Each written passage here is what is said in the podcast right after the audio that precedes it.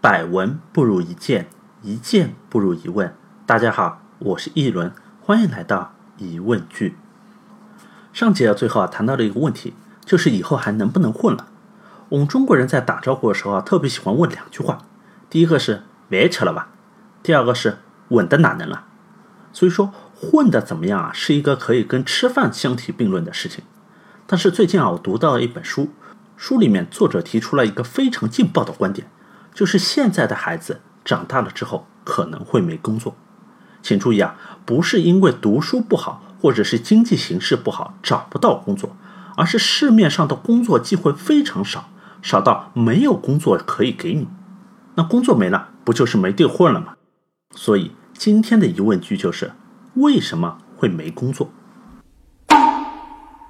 先来介绍一下这本书的作者，以色列的历史学家，耶路撒冷大学的历史学教授尤瓦尔·赫拉利。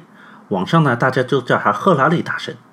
那最近呢，我就看了一段赫拉利大神在全世界最顶尖的政治家、经济学家、企业家云集的世界经济论坛上发表的演讲啊，不是百家论坛啊。那在他前面发表演讲的是现任德国传奇女总理安吉拉·默克尔。那在默克尔结束演讲，路过休息室的时候啊，他就看到了在里面休息的赫拉利。默克尔就主动走过去做自我介绍：“你好，我是默克尔，我读过你的书。”哇塞，这是书迷见面会的节奏啊！那有了德国总理做背书，我们就不妨来看看为什么赫拉利会说长大以后可能会没工作。这句话出自于赫拉利今年刚出的一本新书，叫做《今日简史》。之所以说以后会没工作的理由呢，估计很多人都能猜得到。没错，就是人工智能。也就是说，将来你的竞争对手很可能不是人。同学们，你们千万不要以为只有谷歌开发的那个下围棋无敌的阿尔法 Go 才是人工智能。其实你的手机，甚至是手机上播放音乐的 APP，它都是一个人工智能。几年前，我用手机听音乐的时候啊，A P P 推荐的歌曲都是我一直在听的那些歌手的其他专辑。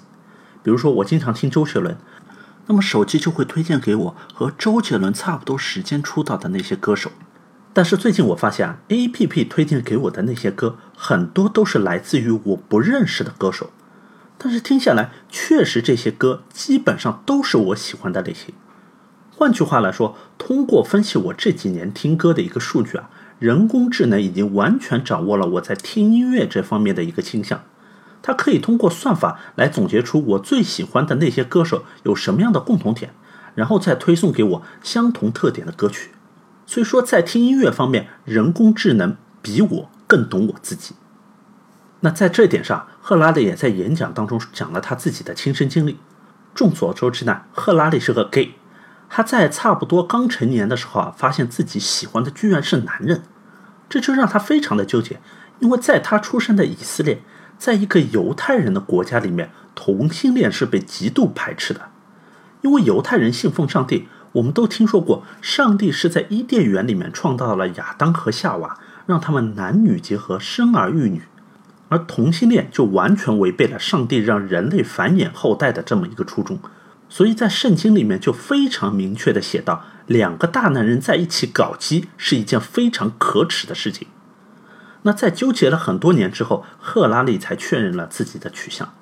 但是如果人工智能的算法能够提前获取到足够多的生理数据，比如说通过分析智能手表监测到的心跳啦、血压啦，人工智能就可以分析出让他心跳加速的。恰恰不是我们通常以为的金发碧眼的美女，而是有六块腹肌的猛男。那这个时候，人工智能就会告诉他：“嘿，兄弟，没错，你就是个 gay。”发现了没有？人工智能并没有像过去的工业革命那样在力量上替代了人类，而是在思考和分析方面超越了人类。你比方说，在人类发明了汽车之后，就没有什么人用马车了，马车夫就失业了。那我们以为是汽车抢走了马车夫的饭碗，其实不对。马车夫只要学上几个月的汽车，就可以转行去当汽车司机。真正没有办法转行、彻底丢掉饭碗的是提供动力的马。但是人工智能不一样，尽管人工智能没有发明一种能够取代掉汽车的新型交通工具，但是人工智能可以依靠算法，在不看红灯的情况下，知道下一个路口会不会冲过来一辆车撞到你。这是因为司机只能用肉眼看到前面很有限的几辆车，而人工智能可以看到所有连接到网络的汽车。很多人以为啊，自动驾驶就是一辆安装了自动驾驶系统的汽车取代了司机的功能。错，取代司机的是自动驾驶背后那一整套的人工智能网络。那问题来了，车不能开了，那司机能不能转行去做其他的呢？很难。哎，不是之前在八十年代有个下岗潮，很多人都是转岗再就业，工厂关门了，可以去做收银员、做保安。没错。但是这些工作都有个特点，简单，稍微培训一下就可以做。可是像之前说的，人工智能取代的是人类思考和分析的能力，所以说越是简单机械，说白了越是不用动脑子的工作，就越容易被取代。你看移动支付出来这才几年啊，收银员的饭碗不就已经被支付宝和微信给抢走了吗？那可能就有同学会问了。那人工智能会不会创造出来新的职业呢？会，但是少。我们人学做事情的顺序是什么？先看，看别人怎么做，再想，最后自己做。看别人做是去收集数据，自己想自己思考啊是在整理数据，最后自己做是判断和实践。那不管你学做什么事情，基本上都逃不过这三步。但是前面两步，数据的搜集和整理，这考的是记忆力和总结归纳能力，在这方面，人工智能秒杀人类。你想，如果老板问个问题，你在那里要想半天，人工智能直接可以从数据库里面查资料，一秒钟就给出答案。你觉得老板会要谁？所以说，目前人类还能够领先人工智能的，只有第三步。依靠创新能力和综合判断能力来进行工作，可这些工作需要的是有大量的学习时间和实践经验作为基础的。也就是说，只有高素质的人才才能够胜任这些工作。所以，新的就业机会一定有，但是少。细思极恐啊！那是不是未来就要像《黑客帝国》一样，人类要彻底被机器人淘汰了呢？